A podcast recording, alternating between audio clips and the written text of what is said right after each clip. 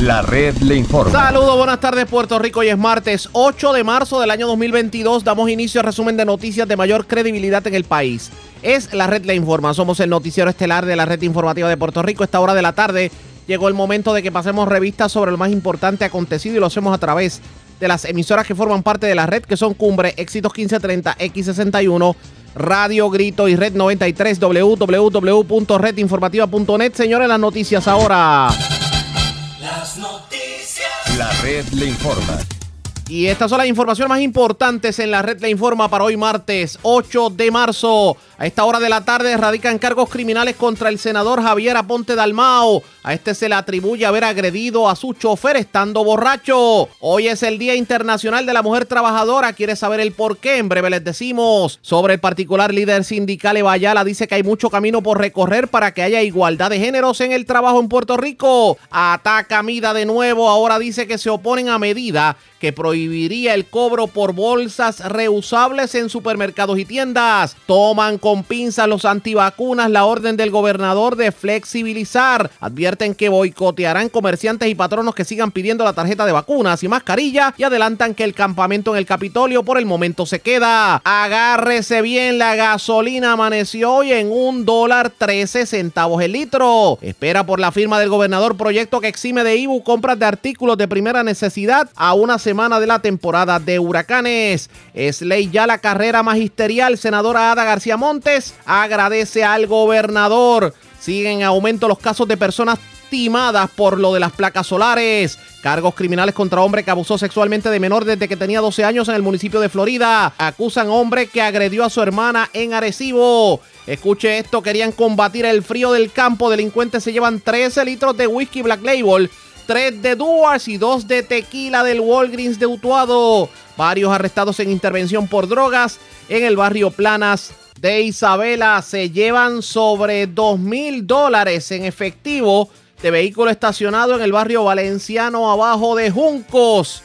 Y también se llevan sobre 15 mil dólares en herramientas y equipo de varios vagones estacionados en un solar de Vega Baja. Esta es la red informativa de Puerto Rico. Bueno, señores, damos inicio a la edición de hoy, martes, del Noticiero Estelar de la red informativa. De inmediato a las noticias. A esta hora de la tarde se radican cargos criminales contra el senador Javier Aponte Dalmau y resulta que se le atribuye al legislador y portavoz de la mayoría en el Senado el haber agredido a su chofer aparentemente en estado de embriaguez en la ruta 66. Le vamos a estar dando cobertura a precisamente lo que está ocurriendo en estos precisos momentos en el Tribunal de Carolina pero vamos a tratar de resumir un poco lo que ha ocurrido en los últimos días, porque obviamente al haber una erradicación de cargos criminales en contra del legislador, pues se aplican reglamentos tanto de la legislatura como del partido político al que pertenece, el Partido Popular Democrático. Y en las pasadas semanas había hablado el presidente del Senado y su primo, el presidente José Luis Dalmau. Y esto fue, vamos a recordar lo que dijo en ese entonces. Bueno, ha, salido información de que se presta la policía a radical cargo sobre el legislador, senador Javier Aponte Dalmau. Esperaremos a que se radiquen los cargos porque llevan 14 días de investigación y no se habían radicado. Así que si se radican los cargos, entonces tomaremos acción las que, las que correspondan.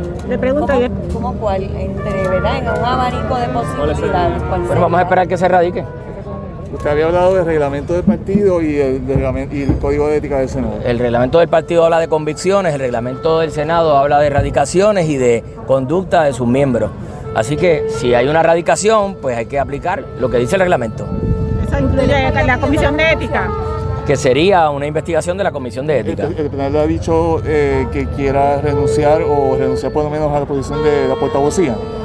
No hemos contemplado todavía eso, estamos esperando que se den los eventos, no quiero anticiparlo, como he dicho anteriormente. Sí, se ha dicho que se va a radicar, pues vamos a esperar que se radique. Una vez se den los eventos, yo tomaré las acciones correspondientes, las mismas que he tomado en casos anteriores. Ya los cargos criminales se están radicando a esta hora de la tarde, así que tan pronto salgan de sala, nosotros le vamos a tener información en vivo. Si no salieran de sala antes de que culmine el noticiero, ya para la edición de mañana vamos a tener un resumen completo sobre el particular. Mientras cambiamos de tema porque señores, hoy es el Día Internacional de la Mujer Trabajadora y usted quiere saber ¿por qué se conmemora un día como hoy? Pues señores, resulta que el 8 de marzo de 1908 un suceso trascendental cambió y marcó la historia del trabajo y la lucha sindical en el mundo entero porque en ese entonces 129 mujeres murieron en un incendio en la fábrica Cotton de Nueva York luego de que se declararan en huelga por con permanencia en su lugar de trabajo. O sea, el motivo de la huelga en ese entonces era a la búsqueda de una reducción de jornada laboral a 10 horas y que el salario de las mujeres fuera igual que el de los hombres. Pero el dueño de la fábrica ordenó cerrar las puertas del edificio para que las mujeres desistieran y abandonaran el lugar. Sin embargo, el resultado fue la muerte de las obreras que se encontraban en el interior de la fábrica porque pues simplemente se suscitó un incendio y no pudieron escapar. Ese mismo año, el 3 de mayo, se realizó un acto por el Día de la Mujer en Chicago, preámbulo para que el 28 de febrero del 1909 en Nueva York se conmemorara por primera vez el Día Nacional de la Mujer. Con este, con este antecedente, pues en el 1977 la Asamblea General de la ONU designó oficialmente el 8 de marzo como el Día Internacional de la Mujer Trabajadora. Luego en el 2011 se celebró el centenario de la celebración con la premisa de igualdad de género y el empoderamiento de la mujer. Esa es la historia. Precisamente por eso un día como hoy, todos los 8 de marzo, se conmemora en el mundo la lucha de las mujeres por la igualdad y el reconocimiento a sus derechos como mujeres y derechos laborales, obviamente la equidad con el sexo masculino. Hoy, para analizar el tema, pues dialogamos con la líder sindical Eva Ayala y esto fue lo que nos dijo sobre la conmemoración. Pues mira, hoy es un Día Internacional de los Trabajadores, no diferente a otros años, pero con más golpes, principalmente el magisterio puertorriqueño, donde más del 85% somos mujeres que estamos luchando por la justicia salarial y por un retiro digno. Obviamente, pues enmarcado en este en este día tan importante que fue, verdad, este un suceso que realmente marcó la historia del trabajo y la lucha sindical en el mundo entero, donde pues obviamente nosotros estamos conmemorando la muerte de, de 129 mujeres que murieron en un incendio en una fábrica en, en, en Nueva York.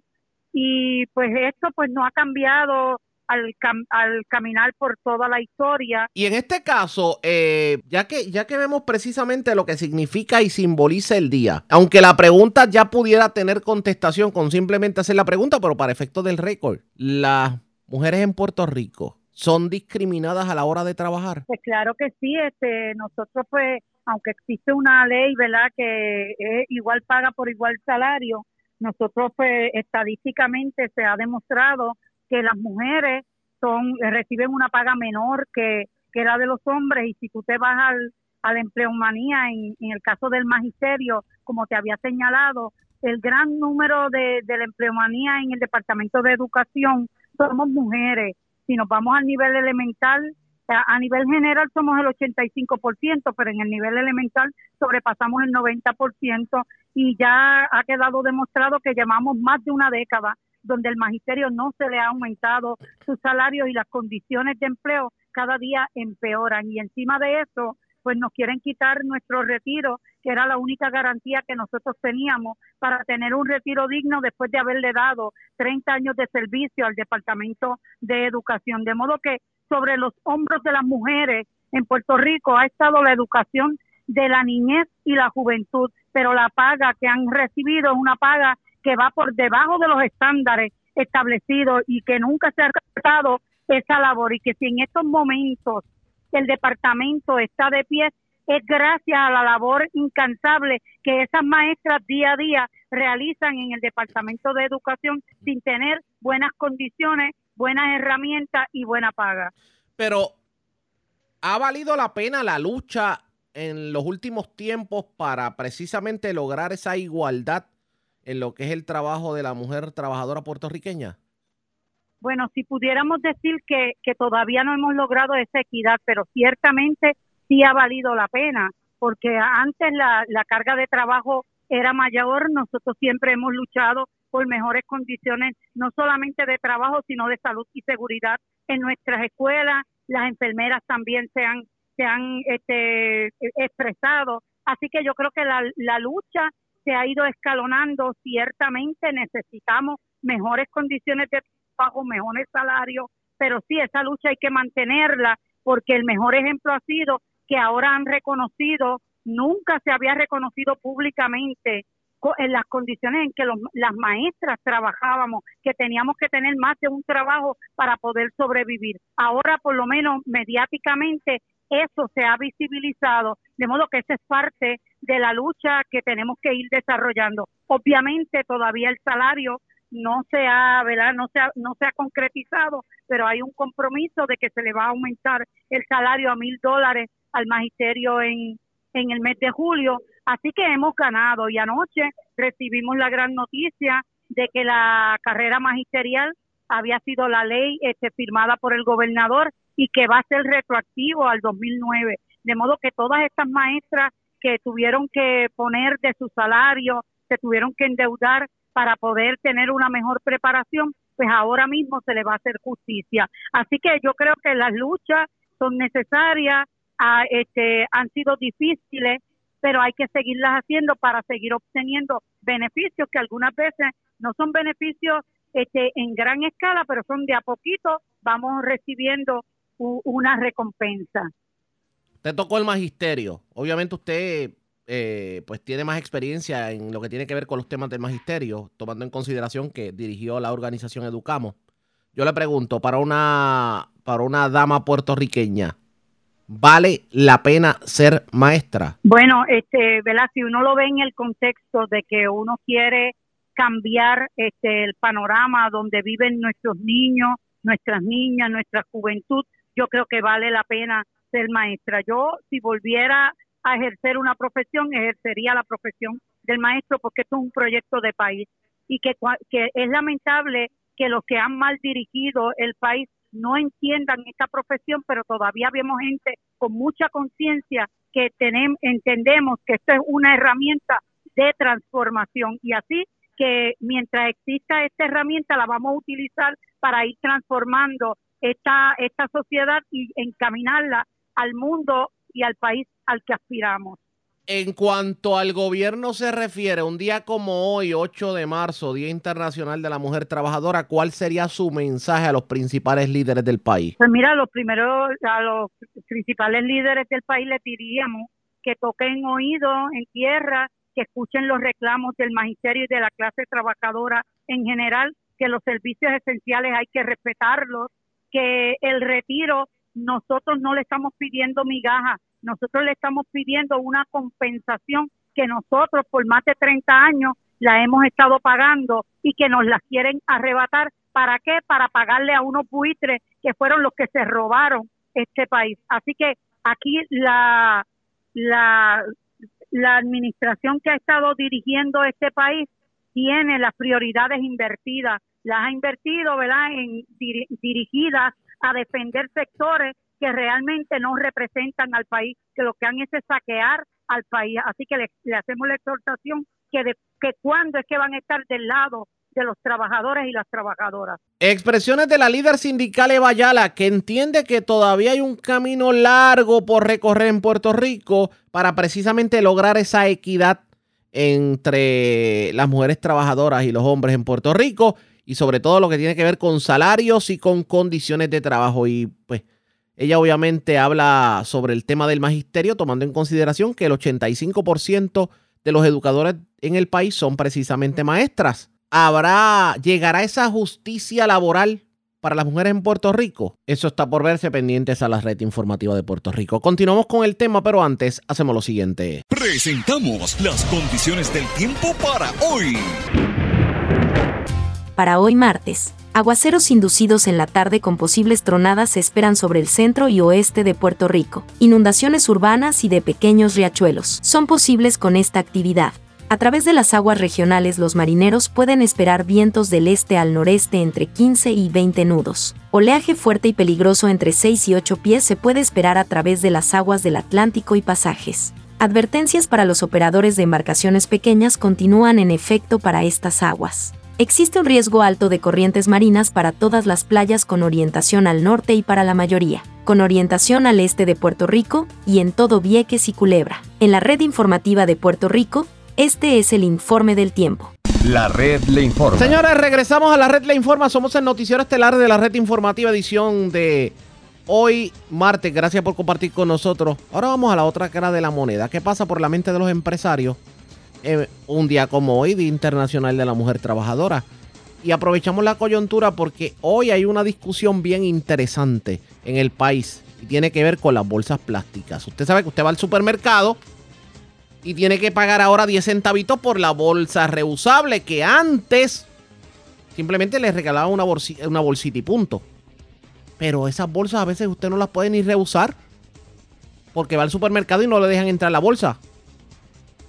Pues era de esperarse que Mida se opusiera a una medida que se está legislando para eh, prohibir el cobro de esas bolsitas. Denis Pérez de Noticiel tuvo la oportunidad de entrevistar al licenciado Manuel Reyes Alfonso, el presidente de Mida, quien habla sobre eso. Y también habla precisamente sobre lo que se conmemora en el día de hoy, el Día Internacional de la Mujer Trabajadora.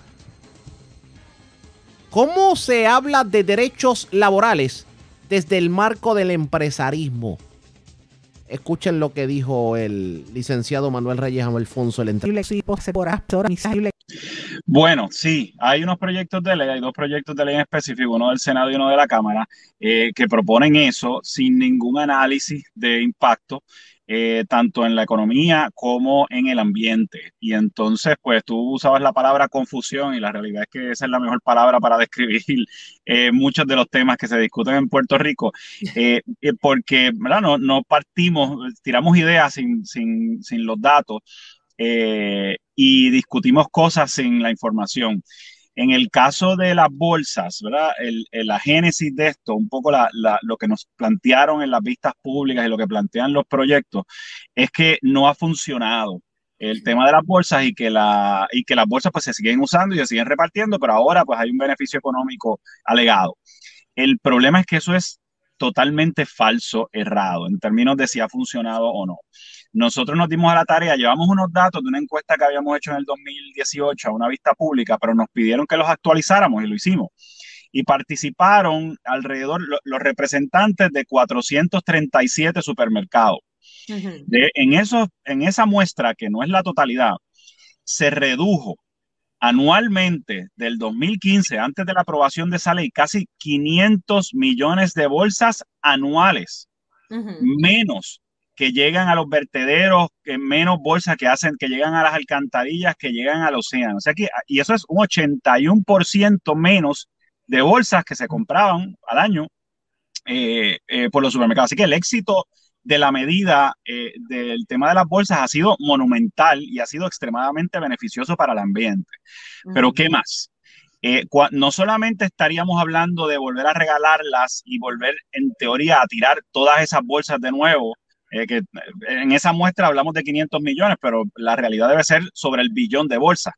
Eh, eh, tirar de esas bolsas de nuevo al ambiente. Pero es que además las bolsas que se regalan o que se venden ahora son más pesadas porque se requería que fueran reusables.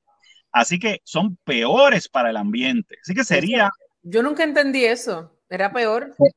pues sería un, de, una debacle ambiental si de repente tiramos un billón de bolsas de nuevo o sobre un billón de bolsas de nuevo al ambiente que son más dañinas, que son más pesadas. Así que eh, no tiene sentido por ningún lado. En términos económicos, que es el otro argumento, no, pues vamos a regalarla, pues también parte de la desinformación. No hay nada gratis. Y es importante que los amigos que nos escuchan lo entiendan. No hay nada gratis, no existe nada gratis hay un costo. Y ese costo, si no nos permiten cobrarlo, que, que, el hecho de cobrarlo era para el desincentivo, que la gente entonces empiece a llevar su bolsa, no era para beneficiar económicamente a nadie.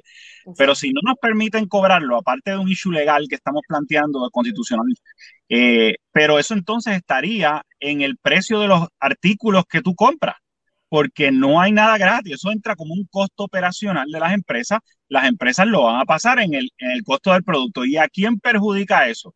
Al pues consumidor.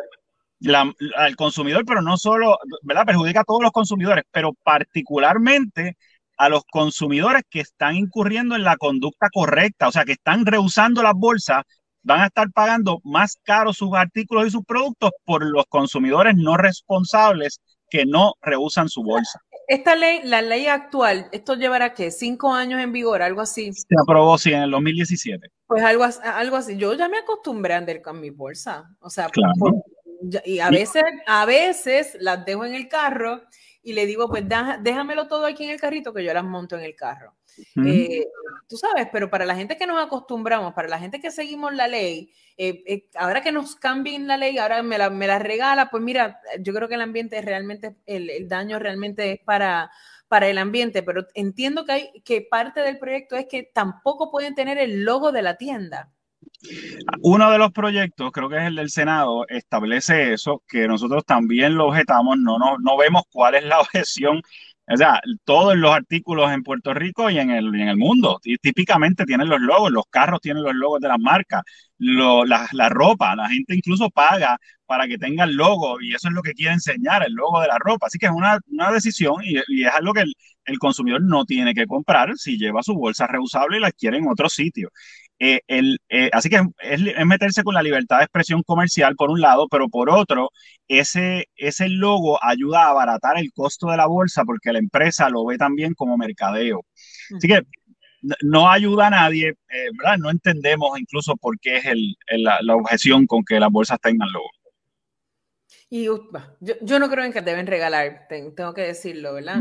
Me van a caer encima algunos aquí, pero yo no creo que las deben regalar. Yo creo que la gente debe asumir la responsabilidad ambiental que tenía eh, como objetivo el proyecto de ley original. Punto. Claro, claro. Y, y fíjate que otra de las falacias de todo esto es ¿no? que, que de alguna forma le está costando más al consumidor. La realidad es que no. Si usted lleva su bolsa y usted compra una buena bolsa o unas cuantas bolsas reusables y las, y las utiliza, no tiene ningún gasto, se ahorran, o sea, ¿verdad? No tiene que incurrir en ese, en, en ese gasto. Así que eh, en términos de impacto al consumidor es muy poco el, el sistema actual. De hecho, nosotros allí en la vista estuvimos argumentando si las quieren prohibir las bolsas plásticas, que las prohíban. Eh, porque nosotros no nos dedicamos a vender bolsas. Eh, así que esa puede ser otra alternativa. Eh, y, y al, vuelvo digo, al, al, que, al consumidor que incurre en la conducta correcta, esto no le cuesta nada eh, y simplemente está haciendo un beneficio al ambiente le, y le beneficia también individualmente porque todos queremos vivir en, en un país con, con, unas playas bonitas eh, y sin que los vertederos estén llenos. Muy bien, gracias Ma Manuel Reyes por estar con nosotros de Mida. Tenemos, yo, yo deseo cuántos proyectos más sobre las bolsas plásticas van a seguir este, tirando. O sea, déjenlo ya como está. De, al principio tengo que decirle que a mí no me encantaba tampoco el original, porque, porque yo decía, esta bolsa es más gruesa, esta bolsa cuando llegue al agua o cuando llegue a la montaña del vertedero, lo que sea, esto, esto dura más. Pero claro. Pero la gente se acostumbró a, a llevar a, a, mucha gente a llevar las suyas propias y pues sí, sabes, sí porque de lo, de lo, que se trataba y el objetivo era reducir las bolsas no es difícil eliminarlas del todo por muchas razones entre ellas o sea, el sistema de nosotros de recogido de basura depende de bolsas eh, sí. plástico o sea es difícil eh, pero y, y, entonces fuimos bien efectivos. Se puede mejorar claro que se puede mejorar pero no echar hacia atrás eh, y tú me mencionabas una frase y me permítame terminar con esto en términos de otra medida más eh, nosotros en un país que tiene los problemas que tiene el nuestro, eh, uno esperaría que la legislatura esté eh, enfocada en resolver eh, los problemas reales. Y estamos, le tenemos que dedicar tanto tiempo a cosas que no son problemas, que no son un issue, como es este caso. Eh, y asimismo a montones de otra legislación eh, que, pues mira, el sector empresarial, la economía está todo el tiempo eh, ocupada a la defensiva en vez de estar eh, produciendo. Y, y, es algo que tenemos que repensar como país. Bueno, y, y, y, también es importante que la gente sepa ese que usted dice, yo no me dedico, Walmart no se dedica a vender bolsas. Claro. Bueno, ellos se dedican a vender sus, sus, lo que tienen allí. La bolsa mm. es pues el último elemento que encuentran cuando usted no trae la suya, punto. Mm, así, ese, ese no es el negocio de nosotros, ahí no nos beneficiamos, eh, no hay interés en vender bolsas, o si las quieren prohibir, que las prohíban. Eso es un servicio que se le da al consumidor para terminar el, como, como tú bien dices, el, el proceso de la, de la compra. Pero hay comercio. Ah, lo otro absurdo, que el proyecto entonces obliga a todos los comercios a tener la bolsa para regalarla. Entonces, comercios que ya ni siquiera tienen bolsa, no voy a mencionar el nombre, pero tú conoces eh, a varios sí, de comercios sí, que sí. simplemente tienen cajas y tú recoges y te llevas eso. Pues en teoría, si el proyecto se aprueba como está, esos comercios tendrían que regalar bolsas también. bueno, y, conozco, y conozco otro caso, eh, eh, Reyes, que son medianos comerciantes, que ya no son los grandes, grandes, ¿verdad? Son, son relativamente pequeños, pero me dice, mira, yo mandé a, yo, yo mandé a hacer mis bolsas para tres años. También. Estoy, estoy, programándome hacia el futuro. Y ahora de repente toda la inversión que hice en las benditas bolsas con mi logo, pues ahora también tengo que cancelar eso. También, exacto. Sí, ese es otra, otra de, la, de los problemas de la legislación aquí, que todos pensamos que es para mañana y no vemos que los comercios planifican y, y toda esta incertidumbre, cambios de reglas de juego, y aquí va de todo, desde lo laboral hasta esto de las bolsas, hasta las cuestiones contributivas, es muy difícil uno planificar y generar desarrollo económico. Las empresas planifican, hacen, ¿verdad? sus presupuestos a cinco años, a diez años, buscan financiamiento eh, a largo plazo y cuando les están cambiando todo el tiempo las reglas, esa incertidumbre nos afecta a todos. Hay gente que dice, mira, no vale la pena invertir allí eh, porque no sabemos qué va a pasar mañana y, y, el plan de negocios que teníamos de repente se puede hacer sal y agua. Eh, Reyes, no quiero que sé que se vaya mismo, pero de seguro conoce a Jaime Sanabria, el licenciado Jaime Sanabria, que es profesor de Derecho Laboral, y vamos a hablar de asuntos laborales eh, con Sanabria. Antes de que usted se me vaya, quisiera que usted me diga cuál es su posición con relación a eh, el estatus de, de, la reforma laboral, eh, Reyes. Pues te, a, a, eso quizás me estaba refiriendo en el comentario anterior, no sé, ¿verdad? Que, que, sí, que sí, pero de parte del sector empresarial también eso es un non-issue. O sea, Puerto Rico, incluso después de la legislación del 2017, tiene más beneficios legislados laborales que ninguna otra jurisdicción en los Estados Unidos. En ningún sitio de Estados Unidos hay bono de Navidad, vacaciones con paga, enfermedad con paga, eh, mesada, eso no existe. Así que en Puerto Rico en, la, en, la, en, en, el 2017 se enmendó eso, pero se quedó, no se eliminó ningún beneficio en términos generales. Así que en, las circunstancias que nosotros estamos, y además se aumentó el salario mínimo eh, ahora, empezando ahora por encima de el federal y de 20 otras jurisdicciones que tienen ingresos eh, tres veces el de Puerto Rico, ingresos per cápita. Así que realmente también estar enfocados en eso, eh, pues nosotros tampoco lo entendemos. Eso no es uno de los, de los problemas principales que tiene Puerto Rico. Aquí no hay un problema de inseguridad laboral o de, eh, o de falta de beneficios laborales. Ah, todo el mundo quiere más, eso lo reconocemos, pero no es realmente no es un problema. Ese, el problema es desarrollo económico. Expresiones del licenciado Manuel Reyes Alfonso. ¿Cómo balancearemos eh, lo que tiene que ver con el, el buen trato laboral, las buenas condiciones de trabajo versus el reclamo que hacen los patronos de que no hay cama para tanta gente ni hay dinero para tanto? Esta va, definitivamente va a ser la discusión eterna. Nosotros vamos a darle seguimiento. Ustedes pendientes a la red informativa. La red le informa. Cuando regresemos, tenemos que seguir hablando sobre las órdenes ejecutivas que quedan abolidas. Vamos a ponerlo de esa forma a partir de mañana jueves, de pasado mañana, debo decir. De pasado mañana jueves. Porque hay algunos lugares en donde van a seguir pidiendo la mascarilla, se van a reservar el derecho de admisión. ¿Fue prudente lo hecho por el gobernador? ¿Está a destiempo o ya era hora que se hiciera? Lo analizamos en esta edición. También tenemos que hablar de la gasolina porque hoy amaneció en un dólar 12 centavos la regular y llega un momento en que no hay quien saque un carro a la calle. En lo próximo, regresamos en breve. La red le informa. Señores, regresamos a la red le informa, el noticiero estelar de la red informativa. Gracias por compartir con nosotros. Bueno, ya desde el próximo jueves será historia la mascarilla en muchos lugares porque el gobernador flexibilizó las órdenes ejecutivas. Ya no será requisito el uso de la mascarilla e inclusive pedir la tarjeta de vacunación en muchos sectores.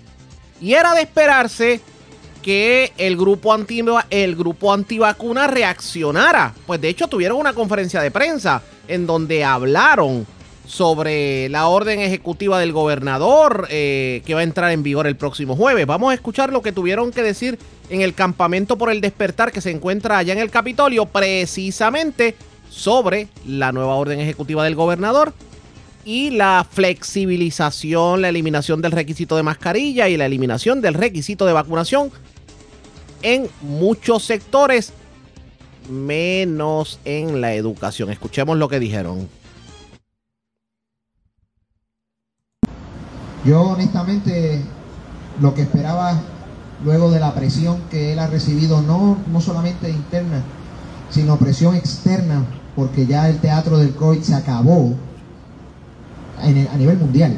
O sea, esto no, es esto no es que se acabó solamente en los Estados Unidos, es que se acabó en todos los sitios. Pues yo lo que esperaba era que mínimo ya él acabara con el estado de emergencia y pudiéramos volver a la normalidad. Pero cuando el gobierno le dice al sector privado y le estimula y lo motiva a que continuemos con, esta, con, estos atropellos, ahora de forma voluntaria, pues entonces vemos la mala intención de parte del gobernador. No, hay muchas interrogantes. Eh, él dejó esto en un, eh, él dejó esto prácticamente de forma impredecible la, muchas preguntas que la gente se está haciendo, que no saben qué va a pasar. Yo, y se lo dije a Joe, a, Joe Vargas en, una llamada que, le hice temprano hoy, luego de la conferencia, que si el gobernador ha dejado en manos de los comercios el discrimen y la decisión de discriminar y segregar, pues yo creo que ahora sí es verdad que nosotros vamos a tener que también meterle presión al comerciante a través del boicot, de que si tú me vas a mí a exigir mascarilla, si tú vas a mí a exigir pruebas negativas o tarjeta de vacuna, yo no te voy a consumir en tu negocio. Y cuando vengan con el cuento, como hicieron varios comerciantes, no es que nosotros aquí respetamos la supuesta ley. No, no, aquí no te está obligando nadie, lo haces porque quieres. Porque no hay tal mandato ya. Eh, yo creo igual con los patronos. El gobernador dice que ya no hay mandatos de vacunación. Pues entonces ya no hay ningún mandato local que obligue a un patrono a llevar pruebas semanales, que es lo que tanto está afectando a Puerto Rico, más que el Baco ID en un restaurante, porque eso es placer. nos hicieron un favor, nos ahorramos chavitos, comemos en casa. Pero cuando usted tiene que trabajar y le ponen como condición el llevar una prueba negativa de algo que no sirve, una prueba que no sirve, cuando ya no hay mandato, pues entonces hay también que presionar a ese patrono de que espérate, ya no hay aquí ningún mandato. Tenemos que estar bien vigilantes porque, vuelvo y repito, hay muchas interrogantes. El gobernador ha, ha vuelto a cometer otra ilegalidad, que es darle al Departamento de Salud el poder de decisión de cosas que la Constitución y las leyes de Puerto Rico no facultan al Departamento de Salud. Él te dice, se acabó el mandato de la mascarilla, se acabó el mandato de vacunación, pero el Departamento de Salud y el secretario, si quieren, pueden volver a reinstalarlo. Eso es lo que él dijo hoy técnicamente. Y eso no es lo que a nosotros nos interesa. Nosotros no estamos buscando aquí una moratoria de un mandato. Aquí lo que estamos buscando es volver a la democracia y volver a la libertad. Eso es lo que estamos buscando. Yo le sugerí a Tatiana que el campamento no debe levantarse, porque todavía esto no ha concluido. miren si esto no ha terminado, que estas supuestas libertades que nos está dando hoy, las da a través de que de una orden ejecutiva. O sea que él sigue emitiendo órdenes ejecutivas. Él, nosotros no estamos gozando ahora de una, una pseudo libertad por nuestro Estado de Derecho. La estamos gozando porque él en su cabeza piensa que él es el que tiene la autoridad de dárnosla a través de un papel. Por ende, hay que continuar. Eh, con la vigilante, el campamento en mi, en mi sugerencia es que debe seguir en pie hasta que no quede una sola orden ejecutiva y que lo que esté rigiendo nuestra tierra sea el Estado de Derecho, no las órdenes ejecutivas de Pedro Pierluisi. Al eh, presidente de la Cámara de Representantes, yo me imagino que si él de verdad está como él dice, porque ahora es bien fácil curarse en salud porque la opinión pública se le volteó.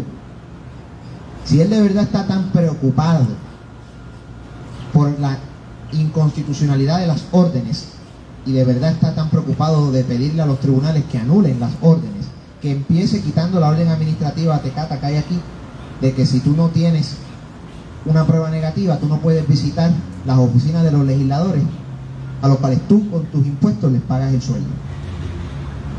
El mayor atropello que hay ahora, uno de los mayores atropellos que hay ahora mismo en Puerto Rico es que nosotros no podemos ir a las oficinas de nuestros legisladores. Uno de los mayores atropellos que hay en Puerto Rico es que en ese hemiciclo se están aprobando leyes sin la presencia del pueblo, porque están reuniéndose a puerta cerrada, porque no dejan entrar a nadie. ¿Qué democracia es esa? ¿Qué sistema parlamentario es ese? Donde aquí se aprueban leyes, aquí se legisla a puerta cerrada. Así que la orden administrativa de la Cámara de del, bueno, del presidente de la Cámara que está afectando a todo el Capitolio, yo me imagino que también la va a derrogar y él se va a unir a las palabras de y de que no deben haber mandatos. Pero, y con esto voy a, a, pasarle el micrófono al, otro, al próximo compañero, es dejarle claro a todos ustedes que estamos en una zona gris, donde las supuestas libertades que vamos a empezar a gozar aparentemente a partir de este jueves son libertades otorgadas por una orden ejecutiva que si al gobernador le da por fabricar estadísticas nuevamente, que si mañana hay un supuesto repunte, que si mañana se inventan otra variante, que si mañana hay otro caos, vuelven a lo mismo. No deben haber más órdenes ejecutivas. Y el estado de emergencia que Pedro Pierluisi ha mantenido de forma ilegal desde el primero de enero del, del 2 de enero del 2021 tiene que concluir. Esas fueron las declaraciones de los antivacunas en el campamento por el despertar. Ellos están tomando con pinzas la orden ejecutiva del gobernador de flexibilizarlo todo y dicen que el temor de ellos es que pues simplemente los comerciantes y los patronos pues por la libre empiecen a discriminar o que el Departamento de Salud comience a tomar decisiones en contra de las libertades del individuo dicen que van a mantener el campamento allí en el Capitolio. Pero hay controversia en cuanto al campamento allá en el Capitolio, porque hoy trascendió una carta. Eh, esta carta la envió a, precisamente a, los miembros del campamento la superintendencia del Capitolio. Y se la envió a, a Tatiana Seda de Familias por la Verdad y los miembros del Campamento de la Libertad. Y lo que están diciendo es que, bueno, le están le están diciendo que están utilizando áreas de estacionamiento designadas para empleados y funcionarios, que ha habido agresión verbal contra empleados, que hubo una conexión ilegal a los servicios de energía eléctrica y agua potable, que ha habido obstrucción a la labor de empleados y de proveedores de servicios que afecta a los trabajos de restauración y mantenimiento del Capitolio, que ha habido daño de la propiedad pública y que ellos advierten que no pretenden condicionar la manifestación indefinida, pero están pidiendo que se remuevan las casetas, que se remuevan las letrinas, que se elimine y se evite el uso de equipos de combustión como gasolina, etcétera, etcétera, que se delimite el uso de un área prudente para evitar acaparar el uso exclusivo de las áreas,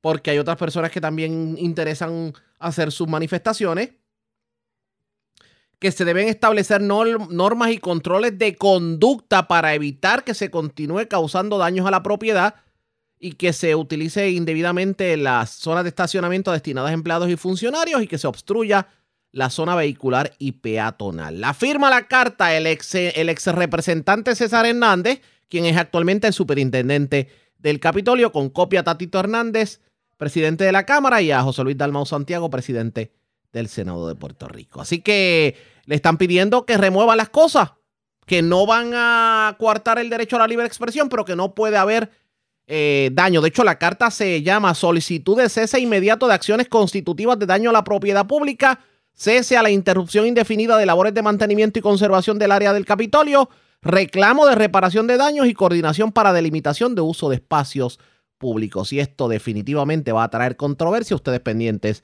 a la red informativa. La red le Cuando regresemos, vamos a noticias del ámbito policíaco, entre las que tenemos que destacar. Oye, se llevaron licores a montón del Walgreens de Utuado. Parece que alguien quería celebrar algo. Además, pues en Utuado arrestaron dos personas, le erradicaron cargos por el robo de catalíticos. Y en adjuntas se llevaron de todo de una residencia. También se erradicaron cargos criminales contra un hombre que abusó sexualmente de una menor desde que tenía 12 años. Esto ocurrió en el municipio de Florida y acusaron a un hombre por agredir a su hermana, un hecho ocurrido en Arecibo. Es lo próximo, la pausa, regresamos en breve.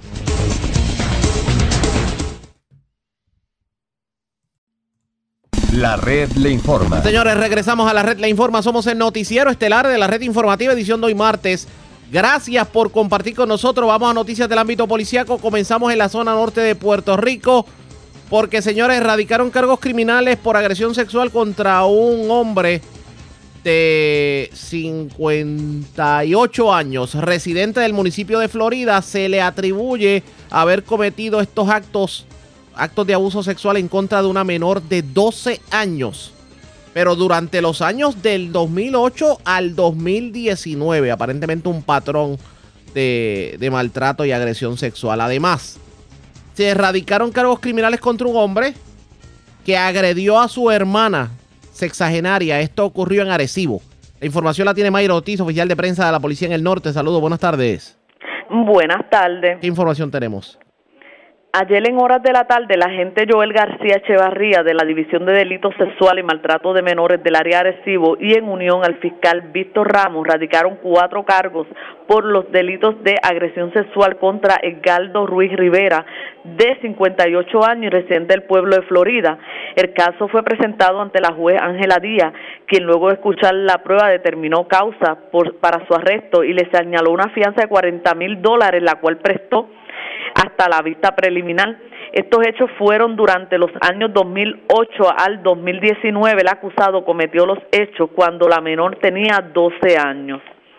También en el día de ayer radicaron cargo por maltrato a persona de edad avanzada contra José Colón García, de 61 años y residente del pueblo de Arecibo. El caso fue presentado ante la juez Cintia Rizarri, quien luego de escuchar la prueba determinó causa por el delito antes mencionado y le fijó una fianza global de cinco mil, la cual no prestó siendo ingresado en la cárcel de Bayamón hasta la vista preliminar. Investigó el agente Josué Camerón Ruiz del precinto 207 de Sabana Hoyo en unión al fiscal Héctor Galán de la Fiscalía de Arecibo. Estos hechos fueron ayer en horas de la tarde en el pueblo de Arecibo. El imputado alegadamente agredió con las manos en diferentes partes del cuerpo a su hermana Margarita Arroyo García de 68 años. Hasta el momento esas son las novedades que tengo en el área de Arecibo. Que pasen buenas tardes. Y buenas tardes para usted también. Gracias, era Mayra Ortiz, oficial de prensa de la Policía en Arecibo de la zona norte, vamos a la zona centro-oriental y a la zona metropolitana. En la zona centro-oriental, específicamente en Juncos, delincuentes se llevaron 2.040 dólares en efectivo de un vehículo que estaba estacionado en el barrio valenciano bajo en Juncos. En la zona metropolitana, las autoridades arrestaron a dos personas frente al edificio del Departamento del Trabajo en Atorrey. Les ocuparon drogas y dinero en efectivo. Yaira Rivera, oficial de prensa de la policía en el cuartel general con detalles. Saludos, buenas tardes. Saludos, buenas tardes. Agentes adscritos al distrito de Juncos investigaron preliminarmente una querella de apropiación ilegal reportada en horas de la noche de ayer lunes en hechos ocurridos en el barrio valenciano abajo en Juncos. Según la información preliminar, indicó el querellante que alguien forzó la cerradura del chofer en el lado izquierdo del vehículo Ford 250 color azul y obtuvo acceso al interior del mismo. La persona surtó una cartera de cintura de color blanco que en su interior contenía 2.040 dólares en efectivo y documentos personales. La agente Wanda Vázquez investigó preliminarmente y refirió el caso a personal de la División de Propiedad del Cuerpo de Investigaciones Criminales de Caguas, quienes continuarán con la investigación. En otras notas policíacas, dos hombres fueron arrestados en medio de una intervención por la ley de tránsito reportada a las 4 y 40 de la tarde de ayer frente a las instalaciones del Departamento del Trabajo en la avenida Luis Muñoz Rivera en Atorrey. En el lugar se arrestó a los ocupantes de un vehículo Toyota Yaris del año 2016 color gris. Estos son de 30 a 38 años de edad, a los cuales se les ocupó marihuana y 1.237 dólares en efectivo. El agente Jesús Vélez, adscrito a la División de Patrullas de Carreteras de San Juan, tiene a su cargo la investigación del caso. Gracias por la información. Buenas tardes.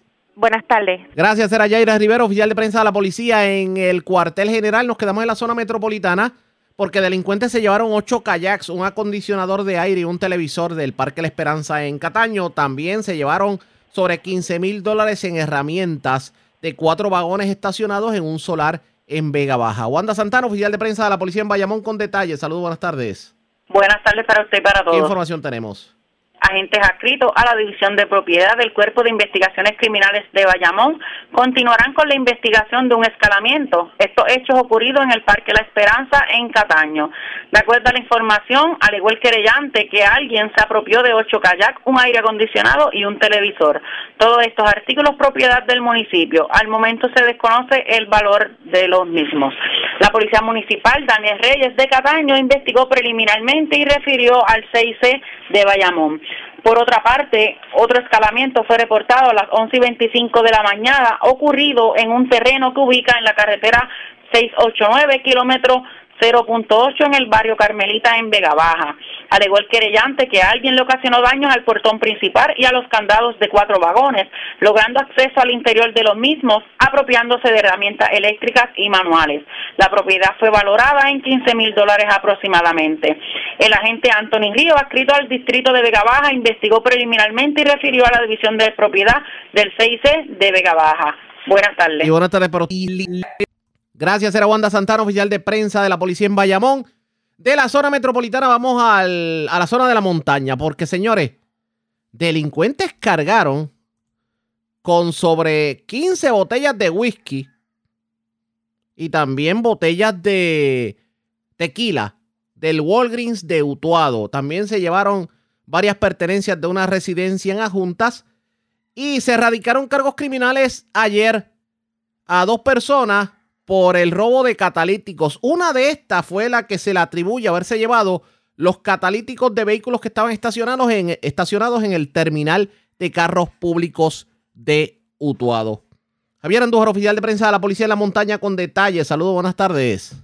Buenas tardes, Arreaga, y buenas tardes a todos mis radio escucha. Como tú bien dijiste, agentes adscritos al plan integral del área de Utuado lograron el arresto y la erradicación de cargos a Joel Omar González Rodríguez, el joven de 19 años y reciente mutuado, fue arrestado por el escalamiento, los daños y la apropiación ilegal de catalíticos ocurridos el mes pasado en el terminal de carros públicos en el municipio de Utuado. Según la información obtenida el pasado 23 de febrero, González Rodríguez caló el terminal de carros públicos y se apropió de cuatro catalíticos de tres autos Chevrolet Colorado del 2021 y de una Ford Bronco también del 2021. Los vehículos son de uso oficial del municipio de Utuado. Los catalíticos fueron valorados en 9.600 dólares. El caso se consultó con la fiscal Carmen Santiago, la cual incluyó radical cargo por el artículo 194 escalamiento, el artículo 199 de daño y por el artículo 19 de la ley 8. Este fue llevado ante la presencia del honorable juez eh, Rivera, quien luego de escuchar la prueba encontró causa en todos los casos eh, cargos, fijándole una fianza global de 80 mil dólares, la cual fue diferida por pasar. El arresto y la erradicación de cargos fueron realizados por el agente Rafael Reyes Mercado, bajo la, supervisión del sargento eh, Cifredo Cruz Martínez. Ese mismo día, la misma verdad personal del Plan Integral del Área eh, arrestaron y radicaron cargos en unión a Joel Omar González por 18 años, a Damián Maldonado Torres de 31. A estos recientes en Utuado se les radicaron cargos por hurto de, de catalíticos y piezas de vehículos en otro caso. Según información, el pasado 3 de marzo, ambos hombres se apropiaron de un catalítico y varias piezas de un vehículo Nissan Sentra que se encontraba estacionado en la calle Fernando Luis García, aquí en Mutuado. El creyente valoró la propiedad del en 2.300. Este caso fue consultado con la fiscal Carmen Santiago, cual procedió radical cargos a ambos individuos por el artículo 19 de la ley 8. Estos fueron llevados hasta la presencia de la juez Huelda Rivera, quien luego de escuchar la prueba encontró causa fijándole una fianza global de 20 mil dólares a cada uno. Eh, Omar González, Joel Omar González eh, fue diferida por pasar, mientras que Damián Maldonado fue ingresado a la institución penal de Bayamón al no prestar la fianza impuesta. El arresto y la erradicación de cargo también estuvieron a cargo del agente Rafael Reyes Mercado bajo la supervisión del sargento Cifredo Cruz Maldonado. Mientras que agentes adscritos al precinto Utuado investigaron una querella de apropiación ilegal en hechos reportados a las 2 y 30 de la tarde de ayer en la farmacia Walgreens que ubica en la cartera 123 en Utuado. Según la información, el sellante indicó que alguien entró al cuarto de almacén, que le conocen como la bóveda, de la parte posterior de la farmacia y se apropiaron de varios licores. La propiedad hurtada fue descrita como 13 litros de Black Label, 3 litros de Brewers, 2 litros de Patrón. Todo valorado en 753 dólares. Personal de la División de Servicios Técnicos del 6 en unión a personal de la División Propiedad, continúan con la investigación de este caso. Y por último, agentes adscritos al Distrito Adjunto investigaron una querella de escalamiento hecho en, eh, reportados a las 5 y 10 de la tarde de ayer en una residencia ubicada en el barrio Pelleja en la Junta. Según indicó el querellante, alguien forzó la puerta principal de la residencia y del interior de esta se apropiaron de prendas, herramientas y misceláneos. La propiedad fue descrita como una sierra eléctrica maquita, una sierra de cadena, un cilindro de gas, eh, un rifle de pele, monedas de diferentes denominaciones, 2.5 galones de Roundup, un galón de gramazón, una linterna, una caja de herramientas y comestible. El valor estimado de la propiedad hurtada asciende a los 1.423 dólares. Personal de la División de Servicios Técnicos, en unión a la agente Félix Rodríguez de la División Propiedad, continúa con la investigación de este caso. Cualquier información que usted tenga relacionada a estos casos que hemos mencionado, se puede comunicar a la Comandancia Autuada al 894-4040, al 894-7215 y allí solicitar la división del 6 Estaremos, ¿verdad? Se tratará de estricta confidencialidad cada llamada. Que tengan buenas tardes. Igual para usted. Gracias, era Javier Andújar, oficial de prensa de la Policía en Utuado, de la zona de la montaña. Vamos al noroeste de Puerto Rico porque se detuvieron a dos adultos y a dos menores en medio de una intervención en el sector 21 del barrio Planas de Isabela y le ocuparon drogas a estas personas. Juan Bautista la oficial de prensa de la Policía en Aguadilla, con detalles. Saludos, buenas tardes. Sí, buenas tardes para ti, Ariaga. Buenas tardes para el público Radio Escucha. Como informa, en horas de la madrugada de hoy, agentes del Distrito Policiaco de Isabela realizaron una intervención en el sector La 21 del barrio Planas de ese municipio, donde le ocuparon sustancias controladas a un grupo compuesto por dos adultos y dos menores de edad. Según se nos informa de manera preliminar, en la intervención fueron ocupados un total de seis envases plásticos, cinco de estos conteniendo diversos tipos de pastillas controladas y uno con picadura de marihuana, la que fue analizada en la División Drogas de Aguadilla la agente Elisandra Concepción, supervisada por el sargento Sergio Barreto, consulta los hechos con la Fiscalía y la Procuraduría Local para la posible erradicación de cargos y falta contra los intervenidos. Gracias por la información. Buenas tardes. Buenas tardes. La red le informa. Señores, hacemos una pausa. Identificamos nuestra cadena de emisoras en todo Puerto Rico y regresamos con más en esta edición de hoy martes del noticiero estelar de la red informativa. La red le informa. Señores, iniciamos nuestra segunda hora de programación. El resumen de noticias de mayor credibilidad en el país es La red le informa. Somos el noticiero estelar de la red informativa, edición de hoy martes 8 de marzo. Vamos a continuar pasando revistas sobre lo más importante acontecido y como siempre, a través de las emisoras que forman parte de la red que son Cumbre, Éxitos 1530, X61, Radio Grito y Red 93, www.redinformativa.net. Señores, las noticias ahora. Las noticias. La red le informa. Y estas son las informaciones más importantes en la red Le Informa para hoy martes 8 de marzo. A esta hora de la tarde radican cargos criminales contra el senador Javier Aponte Dalmao. A este se le atribuye haber agredido a su chofer estando borracho. Hoy es el Día Internacional de la Mujer Trabajadora. ¿Quiere saber el por qué? En breve les decimos. Sobre el particular líder sindical Evayala dice que hay mucho camino por recorrer para que haya igualdad de géneros en el trabajo en Puerto Rico. Ataca Mida de nuevo. Ahora dice que se oponen a medida que prohibiría el cobro por bolsas reusables en supermercados y tiendas. Toman con pinzas los antivacunas la orden del gobernador de flexibilizar. Advierten que boicotearán comerciantes y patronos que sigan pidiendo la tarjeta de vacunas y mascarilla y adelantan que el campamento en el Capitolio por el momento se queda. Agárrese bien, la gasolina amaneció hoy en un dólar 13 centavos el litro. Espera por la firma del gobernador proyecto que exime de IBU compras de artículos de primera necesidad a una semana de la temporada de huracanes. Es ley ya la carrera magisterial. Senadora Ada García Montes agradece al gobernador. Siguen en aumento los casos de personas timadas por lo de las placas solares. Cargos criminales contra hombre que abusó sexualmente de menor desde que tenía 12 años en el municipio de Florida. Acusan hombre que agredió a su hermana en Arecibo. Escuche esto, querían combatir el frío del campo. Delincuentes se llevan 13 litros de whisky Black Label, 3 de Duars y 2 de tequila del Walgreens de Utuado. Varios arrestados en intervención por drogas en el barrio Planas de Isabela. Se llevan sobre 2 mil dólares en efectivo de vehículo estacionado en el barrio valenciano abajo de Juncos. Y también se llevan sobre 15 mil dólares en herramientas y equipo de varios vagones estacionados en un solar de Vega Baja. Esta es la red informativa de Puerto Rico. Bueno, señores, damos inicio a la segunda hora de programación en Noticiero Estelar de la red informativa. De inmediato las noticias, señores, un dólar con 13 centavos, así como usted lo oye. Un dólar con 13 centavos. A eso llegó la gasolina en la mañana de hoy en las diferentes estaciones de gasolina. Y sobre la premium, pues señores, sobrepasa el 1.20. Llega un momento en que uno dice, ¿vale la pena sacar el carro a la calle? Como hacemos todos los días en medio de esta crisis en la gasolina, dialogamos con el presidente de la Asociación de Detallistas de Gasolina, Edras Vélez. Saludos, buenas tardes, bienvenido a la red informativa. Hola, saludos, gracias por abrir sus puertas. Sabes que siempre estamos a la hora. Y gracias, como siempre, por compartir con nosotros. Esto no pinta bien, un dólar con 13 centavos en, en el litro de gasolina regular. ¿Esto quién lo paga? ¿Qué me dice sobre esto? Óyeme, óyeme, la realidad es que esta mañana hemos amanecido con el precio del barril sobre los 1.15, o sea que fue a 1.19 el precio del barril. Eso significa que vamos a ver alrededor de 4 centavos a nivel bomba hacia arriba. Que la mayoría de las bombas yo las vi 1.13 esta mañana. De hecho, el cambio fue dramático porque, por ejemplo, yo pasé por una estación de gasolina que estaba en 1.1 y en la madrugada la vi en 1.10. Pero entonces esto pudiera significar, tomando en consideración que la mayoría de las estaciones de gasolina surten, se surten los jueves y los viernes, que pudiéramos ver más aumento aún a ese 1.13? Bueno, recuerda, e, ese, esa alza la tuvimos el viernes, de viernes a sábado.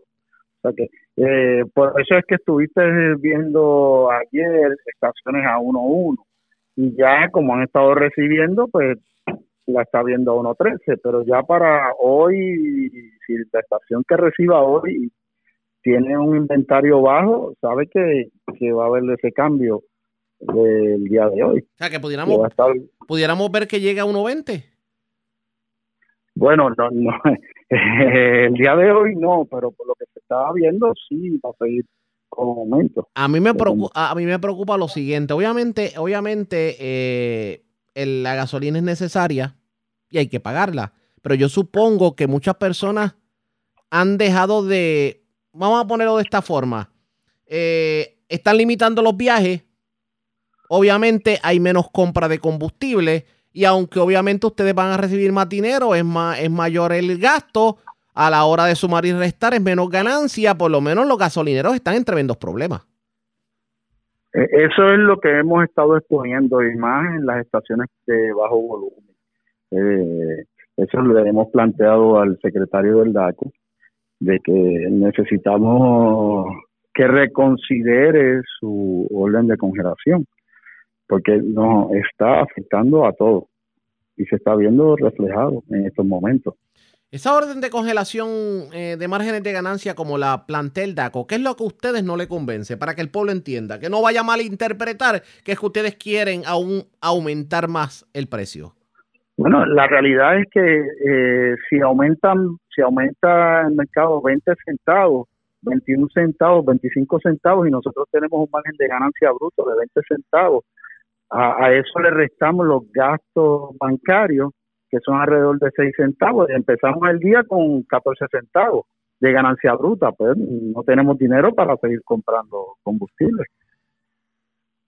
Eso es solamente la situación que, está ocurriendo en este momento. ¿Aquí hay gasolineros que han optado por cerrar eh, provisionalmente? Bueno, eh, la realidad es que han estado haciendo cambios en sus horarios de, trabajo para tratar de baratar su, seguir baratando sus costos operacionales para poder seguir con esta batalla de día a día. Esto no pinta bien definitivamente. Me imagino que las, mer, la, las también las compras en los centros de, conveniencia, me imagino que habrán bajado, ¿verdad? Claro, claro, ha mermado porque las personas pues están utilizando el, ya seleccionando, siendo más selectivos en qué van a gastar ese dinero. Mira, por ejemplo, ahora mismo estoy viendo el mercado y veo que sigue subiendo. O sea, estamos hablando de que eh, está en estos momentos a unos 125 dólares el barril en estos momentos, recordando que eso se sabrá al final del día. Pero se ve, eh, la tendencia es eh, hacia arriba. No pinta bien definitivamente. Y tomando en consideración, porque aquí como, como a chiste decimos que hay que sacar el caballito, pero es que el alimento de caballo también se está poniendo más caro. Así mismo, por lo menos, eh, como chiste sería tener, como dirían por ahí, tener la Dari Yankee con la gasolina, a Parruco con el álbum 167 y Arnete eh, Calle 13 eh, poniendo sobre la crudita. Y por último, a Bad Bunny diciendo, está todo, estamos, está todo, estamos bien. Estamos bien. No, esto, no, esto no pinta bien definitivamente. Vamos a ver qué tiene que decir el DACO para tratar de, de, alguna manera buscar el balance en todo esto, porque si bien es cierto que es difícil para los puertorriqueños pagar la gasolina tan alta, no es menos cierto que para los gasolineros también es difícil mantener su gasolinera funcionando con, los, con, el, con lo que tienen que cobrar. Así que vamos a ver qué pasa. Agradezco el que haya compartido con nosotros. Muchas gracias, muchas gracias. Recordando siempre las puertas de la asociación están abiertas para ustedes. Cómo no, igual, igual para, para usted de la red. Era el presidente de la Asociación de Detallistas de Gasolina. Hay que respirar profundo, señores. 1.13 está la gasolina en el día de hoy, según los informes del DACO. Hemos tenido la oportunidad de ver estaciones de gasolina más o menos esos precios. Así que, señores, respirar profundo no nos queda de otra, sobre todo cuando hay que seguir haciendo gestiones en la calle, porque pues el vehículo es necesario para el diario vivir. Bueno, hablando precisamente de economías, que es lo que todos buscamos en medio de esta alza en precios en todo, se aprobó un proyecto en la legislatura para eximir del pago del impuesto de ventas y uso, o sea, del IBU, los artículos y equipos de primera necesidad para la temporada de huracanes. De hecho, el proyecto se aprobó de forma unánime en Cámara y Senado y ahora espera la firma del gobernador. Su autor lo tengo en línea telefónica, el representante Ángel Mato. Saludos, buenas tardes, bienvenido. Buenas tardes para ti, Arriaga, y a la familia grande de la red informativa. Gracias por compartir con nosotros. Bueno, por lo menos suena atractivo para el electorado, para la gente, inclusive fue avalado por todas las delegaciones en, en, Cámara y Senado su proyecto. La pregunta es, ¿usted cree que hay ambiente para que el gobernador convierta en ley esta medida de su autoría? Así es, así es, Atiaga, y, y, y, agradezco la oportunidad que me das para explicarte el alcance del proyecto de la Cámara 478. Esto propone que el último fin de semana de mayo, o sea, el último weekend antes de la temporada de huracanes, el pueblo de Puerto Rico tenga la oportunidad de comprar artículos para prepararse para la temporada de huracanes. Y estamos hablando de unos 36 artículos o 34 artículos totales. Eh, de los más significativos, usted podrá comprar su planta eléctrica hasta 3 mil dólares de manera exenta. Pero claro está, si usted la compra de 4, de 5 o 6 mil dólares, pues usted solamente pagará IBU por el diferencial. Como ese ejemplo, pues también se están autorizando pues madera, tormenteras, planchas de zinc, sogas, cadenas, clavos, o sea, la lista básica para tú preparar tu casa o tu apartamento para Dios no lo quiera, un huracán, en una temporada huracán. Este proyecto tiene casi un año natural desde que se radica y se aprueba. Este proyecto está en comunicación con la Junta de Supervisión Fiscal que ya estimó en un millón de dólares el potencial eh, ingreso que deja el Estado de recibir, pero obviamente el argumento que llevamos y cuál es el costo de no hacer nada y no tener una ciudadanía eh, eh, preparada para la temporada huracán. Así que no tan solo yo confío tener el visto bueno del señor gobernador que para el primero, ¿verdad? Esta temporada huracanes que ya se avecina en los próximos meses tengamos una ley eh, debidamente firmada, sino que también yo confío manteniendo un buen diálogo con la Junta que pueda tener su endoso también. En este caso, aparte de lo que pueden ser las plantas eléctricas, ¿qué otros artículos estarían eximidos de IBU eh, en esa semana previo a la, al inicio de la temporada de huracanes?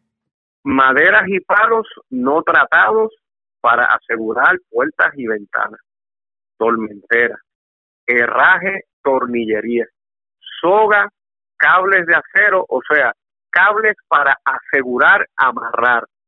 Generadores eléctricos, como te había mencionado, baterías, envases para combustible y envases de agua, cisternas, equipo solar de emergencia. Esto es bien importante, Arriaga, porque no todo el mundo tiene casa. Hay gente que tiene su apartamento y cuando yo te hablo de equipo solar de emergencia, estamos hablando de estas baterías que puedes mover eh, al menos una nevera y puedes recargar tus celulares, puedes tener una computadora disponible, o sea, algunos electrodomésticos pequeños. Y obviamente con unas placas bien pequeñas en tu balcón tú puedes eh, realimentar esa, esa batería. Gas en cilindro y sus tanques, escaleras de emergencia, eh, artículos extintores de incendios, detectores de humo, botiquines de primer auxilio, con eh, artículos eh, reutilizables, o, eh, ¿verdad? Que eh, entiéndase como, eh, ay Dios mío, este, en vez de cubiertos, platos, pero que son plásticos reusables, por darte, por darte un, un, un ejemplo, estufas de gas y hornillas de gas de emergencia con su gas y cilindro, eh, entre otros equipos de emergencia, herramientas como taladros, sierras eléctricas, martillos, o sea, todo lo que tú necesitas cuando haces tu listita de, artículos para estar preparado para una temporada de huracanes. Y obviamente tuvimos el cuidado por, con relación a la madera y los palos no tratados para evitar esa, ¿verdad? esa mala interpretación y entonces alguien quiere hacer una casa de madera tratada aprovechándose de una extensión. Pues obviamente los materiales tratados no, no se incluyeron, porque lo que queremos es que tú prepares tu casa para una emergencia. Vamos a ver qué termina diciendo el gobernador sobre el particular. Bueno, yo confío, sale una cartita al señor gobernador con las dos hojas de votación y, te lo digo, algo me, me siento bien positivo, porque de nuevo, teniendo en mente los retos económicos que tiene el país, la pregunta es, ¿qué vale más? ¿Estar preparado o no estar preparado? Esa es la pregunta. Definitivamente. Bueno, aprovecho rapidito y, le hago la siguiente pregunta. Aquí hay personas que han tratado de cuestionar hasta su forma de ser, obviamente detractores políticos. Y parecería que hay sectores que tienen los cañones enfilados hacia usted. Usted es un lobo viejo en la política. Obviamente tiene que reconocer por qué está ocurriendo. La pregunta es, ¿qué pasa por su mente cuando ve todo esto? Que, el tiempo siempre hace justicia que después de los días de lluvia sale el sol, que los detractores políticos que tal vez no se le ocurrieron con éxito las ideas que el gobernador ha convertido en ley, pues tal vez con algún nivel de envidia entienden que pues el ataque y la demagogia debe ser el norte. Quienes me conocen por 21 años en el Capitolio o 12 años en mi escaño, saben quién es el verdadero Ángel Mato. El Ángel Mato que aguanta agua, sol y sereno. De nuevo, vienen los ataques pero el tiempo siempre me ha hecho justicia. Vamos a ver qué termina ocurriendo. La política es cosa seria, definitivamente, y sobre todo con todo lo, con todo lo que se ve en el ambiente. Así que después hablamos sobre el particular. Gracias por compartir con nosotros. Cómo buenas tardes. Expresiones de Ángel Matos, el representante y portavoz de la mayoría en la Cámara de Representantes. Vamos a ver cuán, cuánto eco puede tener el gobernador el proyecto, obviamente, para eximir de IBU las ventas en cuanto a la temporada de huracanes. Eso está por verse pendientes a la red informativa. Presentamos las condiciones del tiempo para hoy. Para hoy martes, aguaceros inducidos en la tarde con posibles tronadas se esperan sobre el centro y oeste de Puerto Rico. Inundaciones urbanas y de pequeños riachuelos son posibles con esta actividad. A través de las aguas regionales los marineros pueden esperar vientos del este al noreste entre 15 y 20 nudos. Oleaje fuerte y peligroso entre 6 y 8 pies se puede esperar a través de las aguas del Atlántico y pasajes. Advertencias para los operadores de embarcaciones pequeñas continúan en efecto para estas aguas. Existe un riesgo alto de corrientes marinas para todas las playas con orientación al norte y para la mayoría, con orientación al este de Puerto Rico y en todo Vieques y Culebra. En la red informativa de Puerto Rico, este es el informe del tiempo. La red le informa. Señores, regresamos a la red le informa. Somos el noticiero estelar de la red informativa edición de hoy martes. Gracias por compartir con nosotros. El gobernador firmó el proyecto del Senado 573, lo convirtió en ley de la autoría de la senadora Ada García Montes. Es el proyecto que crea la ley de carrera magisterial. Se va a conocer de ahora en adelante como la ley 9 del 2022. La pregunta es, ¿cómo beneficia esto al magisterio de Puerto Rico? La tengo en línea telefónica, senadora. Buenas tardes, bienvenido a la red informativa. Muy buenas tardes, Ariaga. Buenas tardes a todos los que te escuchan hoy, sobre todo a las mujeres en nuestro Día Internacional de la Mujer. Encantada de estar contigo. Y gracias por compartir con nosotros. Bueno, se convirtió en ley su medida sobre la carrera magisterial. Para que la gente sepa de qué estamos hablando, en qué consiste el proyecto que se convierte ahora en ley y cómo beneficia al magisterio. Pues mira, Ariaga, ciertamente hace ya unos años el Departamento de Educación había habilitado una ley de carrera magisterial donde los maestros, una vez eh, ya eran contratados por el Departamento de Educación, podían adquirir mayor preparación académica, entendamos maestrías y doctorados para especializarse y ser mejores recursos dentro del salón de clase. Esto a cambio de una mejor remuneración económica una vez alcanzaran cada uno de los pasos por carrera magisterial. Desafortunadamente, carrera magisterial con los cambios y las crisis económicas, hace ya 13 años que no se cumplía con el pago a esos maestros y no se estaba ajustando sus salarios. Había unos problemas, unos impedimentos legales que yo no entiendo por qué no se habían atendido anteriormente. Sabes que fui maestra durante muchos años, tengo mi niña en la escuela pública reconozco el valor del maestro puertorriqueño y todos sabemos que educación tiene el dinero para hacerle justicia a nuestros maestros. Así que fuimos tras esta nueva legislación para poner en vigor una vez más y que nuestros maestros que han cumplido con su preparación académica puedan recibir retroactivamente lo que el Departamento de Educación les debe, ¿verdad? Y que su salario se ajuste a su preparación académica ahora, que posiblemente es una maestría o un doctorado. Así que estamos contentos sabemos que los maestros puertorriqueños se fueron a estudiar porque confiaron en que aquella ocasión educación le iba a cumplir con su mayor con un mayor pago.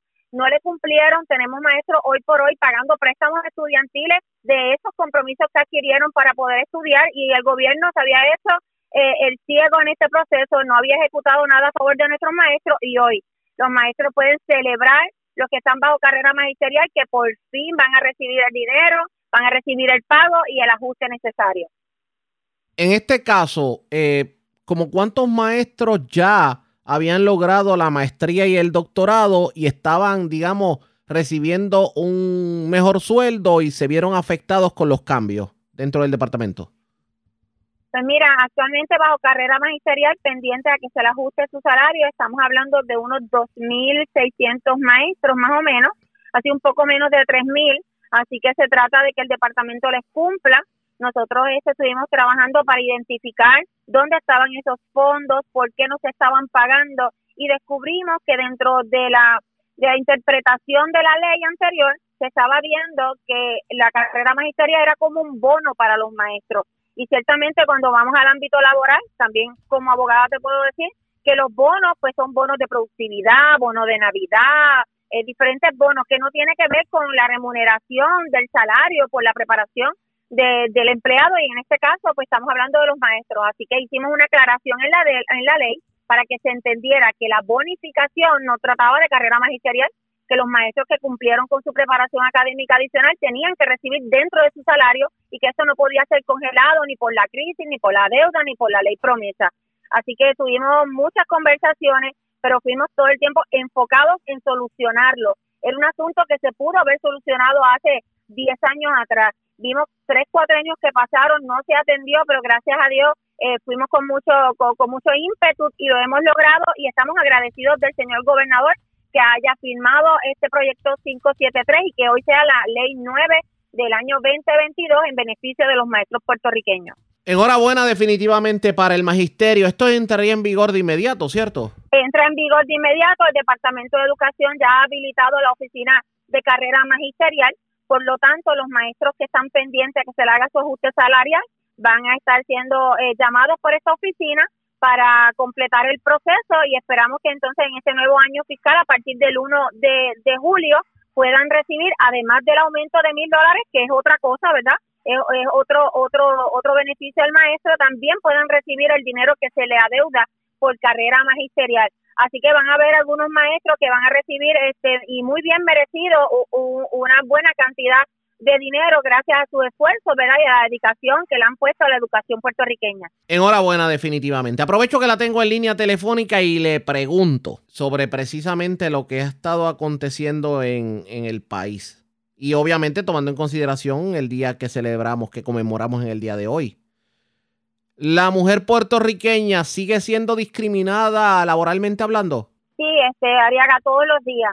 Yo creo que las mujeres todos los días nos levantamos a, romper estereotipos, nos levantamos a, convencer al país y a, y a los empleadores que merecemos tener el mismo trato, las mismas oportunidades. Hemos avanzado muchísimo. Ciertamente no es el Puerto Rico de hace 20 años atrás, pero todavía nos falta mucho por, por hacer. Así que seguimos trabajando. Nuestra legislatura es una legislatura diversa, pero la única mayoría absoluta de 14 somos nosotras las mujeres. Así que el país ha delegado en nosotras grandes responsabilidades y por eso mismo tenemos que abrir eh, camino a próximas mujeres.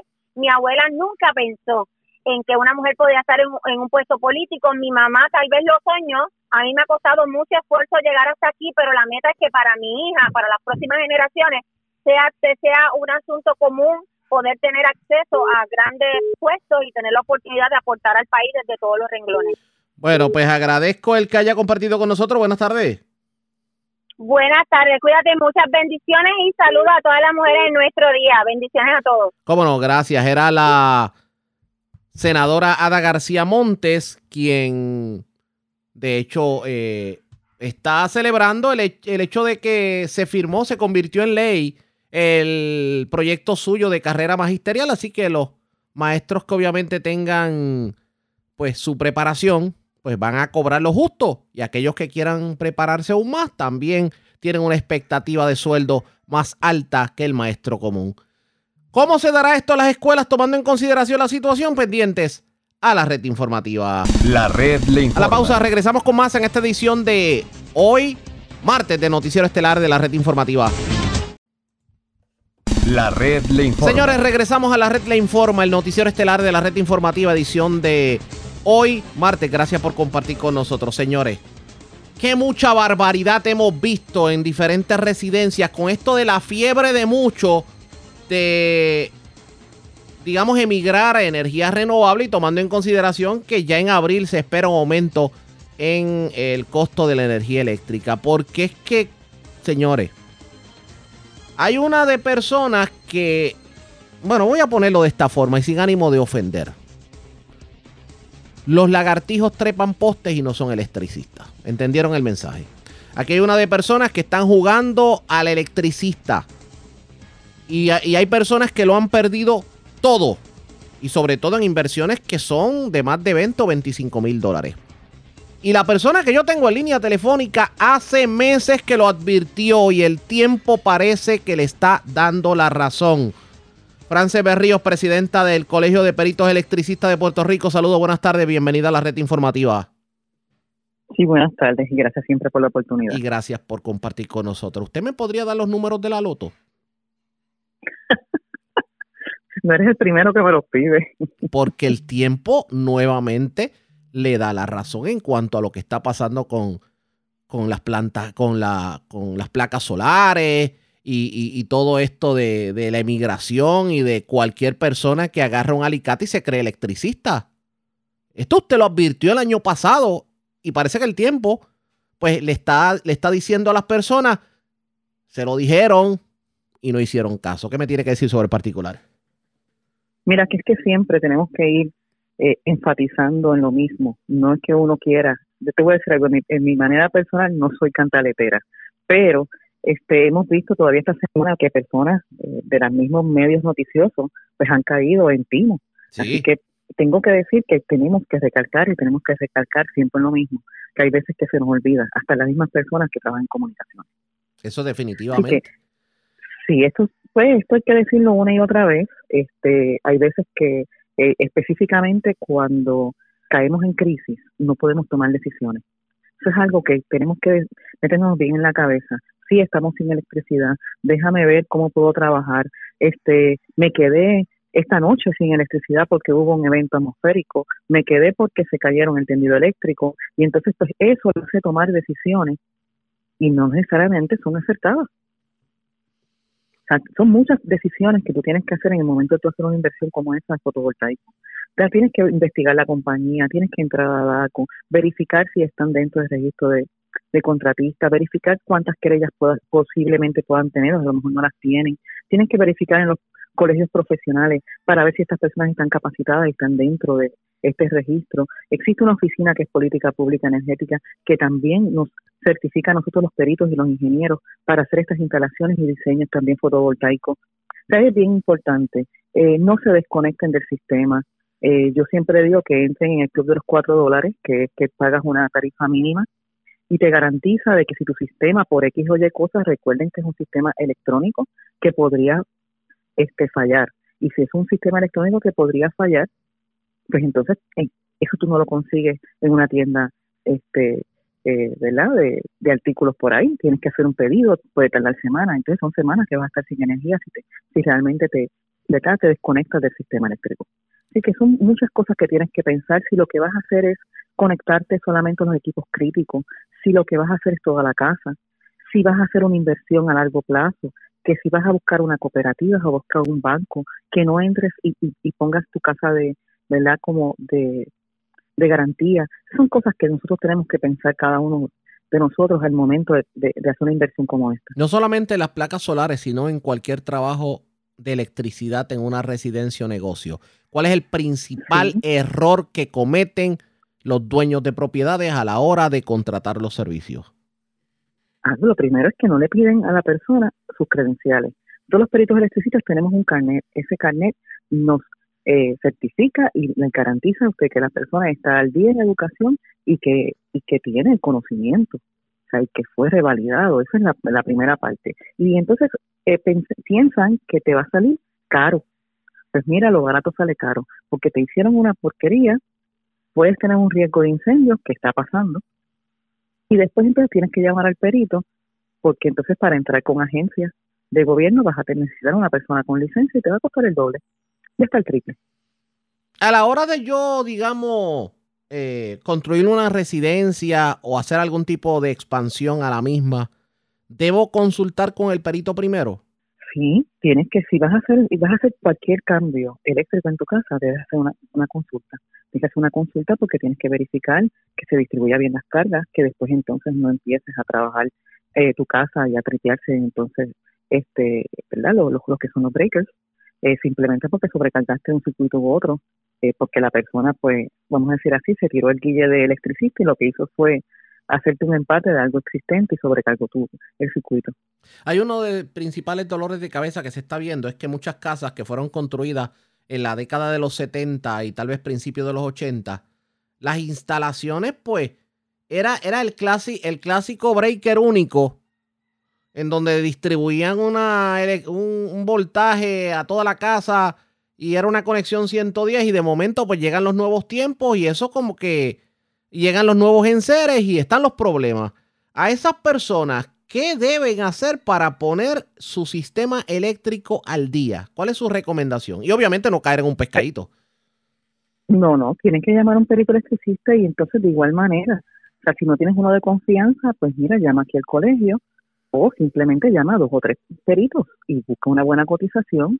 Este, los materiales eléctricos y los materiales de construcción han subido como todo en este país. Eso así. Así que este, pues, te- tienes que hacer buen uso de tu dinero y pues la, eh, lo que recomiendo es que entonces pidas cotizaciones y entonces te vayas con la persona pues que este, mejor te convenga entre esos, pero que tengan su licencia al día. Hemos hablado de cómo el pueblo se puede concienciar en la importancia de recurrir a un perito electricista licenciado y colegiado.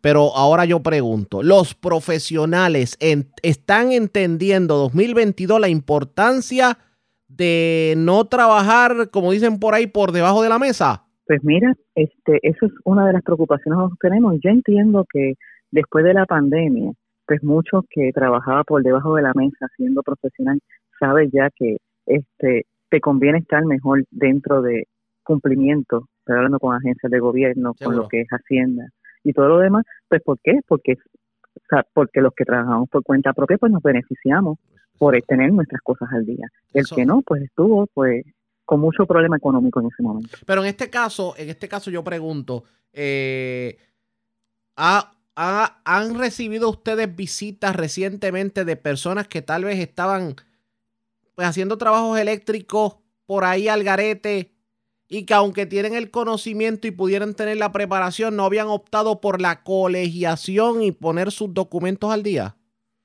Mira, sí, en el último año hemos tenido un aumento, un, bueno, un aumento bastante considerado, no solamente por la entrada de Luma y la gente que no decidió, ¿verdad?, de que salió de prepa y decidió entonces irse este, ¿verdad? En otras dependencias del gobierno, pues pusieron sus licencias al día porque no las necesitaban cuando estaban dentro de prepa, algunos de ellos.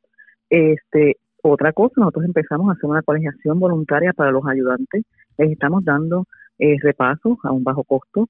Eh, los estamos pues ayudando para que lleguen al próximo nivel y pues con todos los trabajos que se avecinan ahora mismo este del sistema eléctrico eh, la situación fotovoltaica, eh, los cambios de, infraestructura también de vehículos eléctricos, entre muchas otras cosas, pues nuestra profesión está en este preciso momento, hay trabajo. O sea, yo pues le exhorto, eh, ¿verdad?, al público general que si estás buscando un cambio eh, de profesión o si estás buscando qué vas a hacer en un futuro, esta es la profesión, este momento del electricista. O sea, tenemos trabajo por mucho tiempo hay un esfuerzo que ustedes lo han denominado el esfuerzo Conéctate del colegio. ¿De qué estamos hablando? Sí. Ese esfuerzo Conéctate es exactamente eso, buscando la fuerza laboral que necesita. Estamos buscando que la gente se mueva a estudiar electricidad, este, que los trabajos que vienen aquí de reconstrucción se queden en manos puertorriqueñas. Esa es, ese es, ese es el, la parte primordial. Y como estos trabajos se van a mover de 7 a 10 años, lo que es la reconstrucción nada más, lo que tiene que ver de infraestructura eh, viene todavía este mucho más. Y, y en energías renovables estamos hablando que todavía para el 2050 estamos esperando entonces Puerto Rico que sea pues entonces un 100% de energías renovables. Así que viene un montón de trabajo y pues nosotros nos toca como institución pues contribuir y estimular ¿verdad? el público general a que se mueva este tipo de trabajo y la fuerza laboral se quede en este país. Aprovecho que la tengo en línea telefónica y le pregunto, ¿usted ha liderado este mundo del, de la electricidad? Y esto es un campo que fue históricamente dominado por hombres y hoy Día Internacional de la Mujer Trabajadora, cuéntenos de su experiencia. ¿Cómo, cómo usted ha logrado lo que ha logrado? Mira, con mucho esfuerzo y perseverancia. Eh, yo perseguí mi sueño, yo no seguí el de nadie, y yo quería ser electricista, mi papá era electricista, así que yo lo veía como algo normal. En mi casa lo, me lo inculcaron como algo normal. Así que yo soy electricista porque seguí mi sueño, yo le, le instruyo a todas las demás féminas que sigan su sueño, si es ser electricista, si es ser mecánico, si es ojalatero, ser plomero, técnico de refrigeración, el que sea, pero que trabajen duro y que sean la mejor. Bueno, gracias por haber compartido con nosotros y felicidades en el Día Internacional de la Mujer Trabajadora. Gracias, gracias siempre. A la pausa, regresamos a la parte final del Noticiero Estelar de la Red Informativa.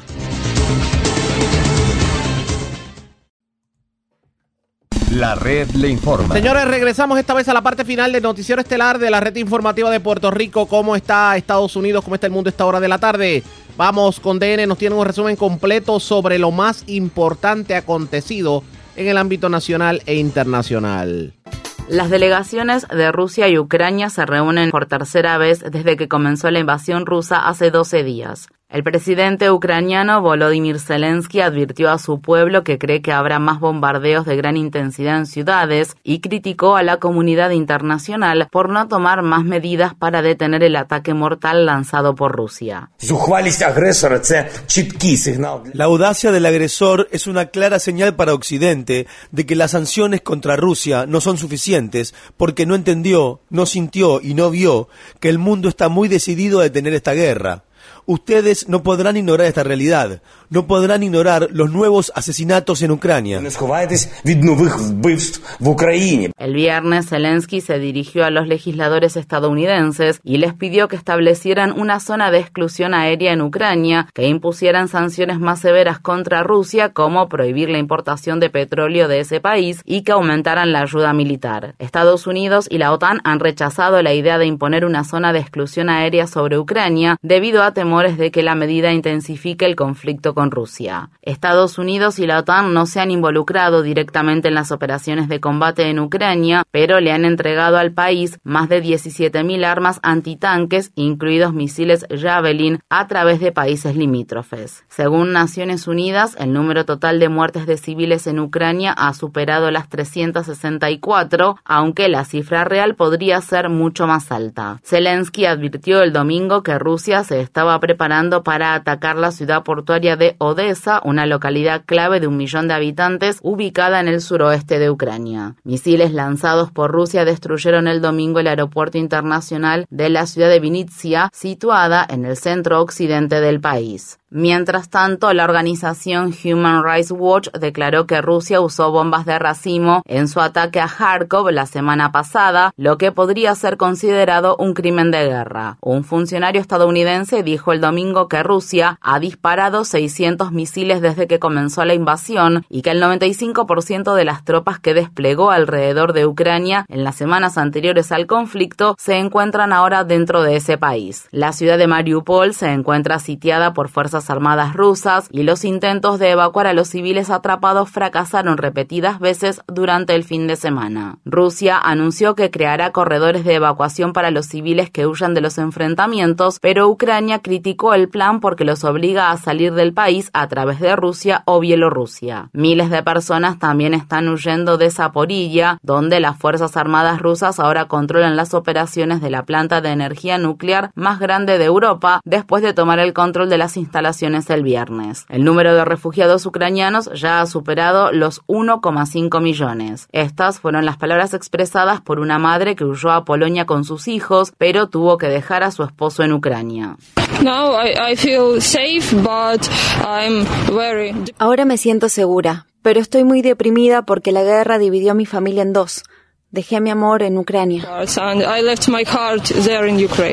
Mientras tanto, un grupo de destacados abogados de derechos civiles de todo el mundo presentó una denuncia ante la ONU en nombre de refugiados africanos que sufrieron discriminación racista por parte de las autoridades cuando intentaban huir de Ucrania. Visite nuestro sitio web democracynow.org es para ver la entrevista que mantuvimos con uno de esos refugiados. Por su parte, residentes de la ciudad ucraniana de Gerson que se encuentra ocupada por Rusia, salieron a las calles el sábado para protestar contra las Fuerzas Armadas rusas. Continúan las protestas en contra de la guerra en todo el mundo y en Rusia. Según un grupo de supervisión local, más de 5.000 personas fueron arrestadas por la policía en 69 ciudades rusas el domingo, lo que eleva el número total de arrestos a 13.000 desde el inicio de la invasión. Mientras tanto, Rusia continúa tomando medidas represivas contra la prensa, al tiempo que Moscú aprobó una nueva ley que penaliza la cobertura periodística de la guerra y las autoridades bloquearon varios medios de comunicación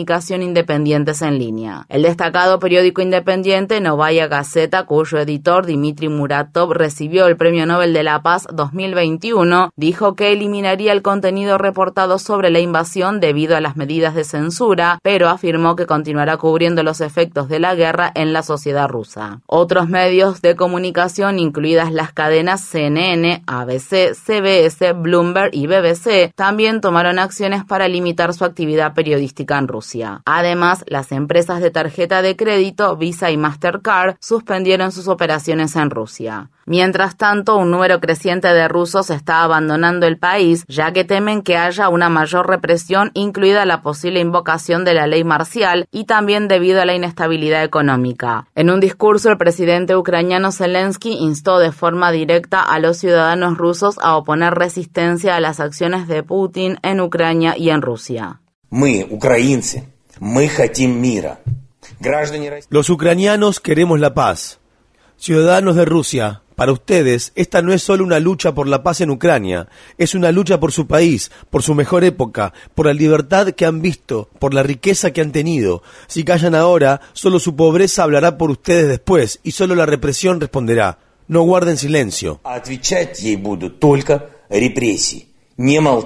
Las autoridades rusas confirmaron que arrestaron el mes pasado a la jugadora de la Liga Femenina de Básquetbol de Estados Unidos, Britney Griner, ya que informan que encontraron cartuchos para cigarrillo electrónico que contenían aceite derivado de cannabis en su equipaje cuando estaba en un aeropuerto cerca de Moscú. Los cargos que enfrenta Griner podrían conllevar una sentencia de hasta 10 años en prisión. Griner, quien es afroestadounidense, ganó dos veces la medalla de oro olímpica y siete veces el juego de las estrellas de la Liga Femenina de Básquetbol de Estados Unidos. La basquetbolista ha jugado en un equipo en Rusia durante los últimos siete años. La esposa de Britney Griner, Cheryl Griner, dijo en las redes sociales que están luchando por la liberación de Griner y su regreso a Estados Unidos. Durante el fin de semana, el Departamento de Estado de Estados Unidos emitió un aviso que aconseja a sus ciudadanos que no viajen a Rusia y les advirtió que la embajada en Moscú tiene un poder limitado para ayudar a los estadounidenses en ese país. En la ciudad de Washington, D.C., un tribunal federal de apelaciones ordenó al gobierno de Biden que deje de hacer uso de una sección del título 42 del Código de Regulaciones Federales, una política de salud pública que permite expulsar del país a familias solicitantes de asilo con menores de edad que llegan a la frontera sur de Estados Unidos y devolverlos a países donde enfrentan persecución o tortura. El gobierno de Biden todavía puede recurrir a las disposiciones previstas en el título 42 para expulsar a otros solicitantes de asilo sin el debido proceso durante la pandemia, pero un panel de tres jueces ha cuestionado si la política invocada por primera vez por el expresidente Trump era necesaria. En México, un reportero experto en crimen fue asesinado el viernes en el estado de Zacatecas, por lo que se ha convertido en el séptimo periodista asesinado en el país en lo que va del año. Juan Carlos Muñiz trabajaba para el medio Testigo Minero y era taxista de medio tiempo para poder llegar a fin de mes. Los periodistas mexicanos han estado exigiendo que el gobierno del presidente Andrés Manuel López Obrador les ofrezca protecciones y ponga fin a la impunidad por la continua ola de asesinatos de reporteros en el país. En la zona ocupada por Israel de Jerusalén Oriental, las Fuerzas Armadas israelíes mataron a disparos el domingo a un adolescente palestino en una de las entradas al recinto de la mezquita de Al-Aqsa. La prensa local identificó a la adolescente como Karim Yamal Al-Kawasmi, de 19 años. Esta es por lo menos la cuarta víctima palestina que perdió la vida a manos de las Fuerzas Armadas israelíes en menos de una semana. En Pakistán, el número de muertes provocadas por el atentado con bomba del viernes pasado en una mezquita en la ciudad noroccidental de Peshawar aumentó a 56, con casi 200 heridos. El grupo armado Estado Islámico de Khorasan, también conocido como ISIS-K, se atribuyó la responsabilidad por el ataque contra miembros de la minoría étnica de musulmanes chií de Pakistán. Cientos de personas se reunieron para rezar oraciones fúnebres por las víctimas del ataque.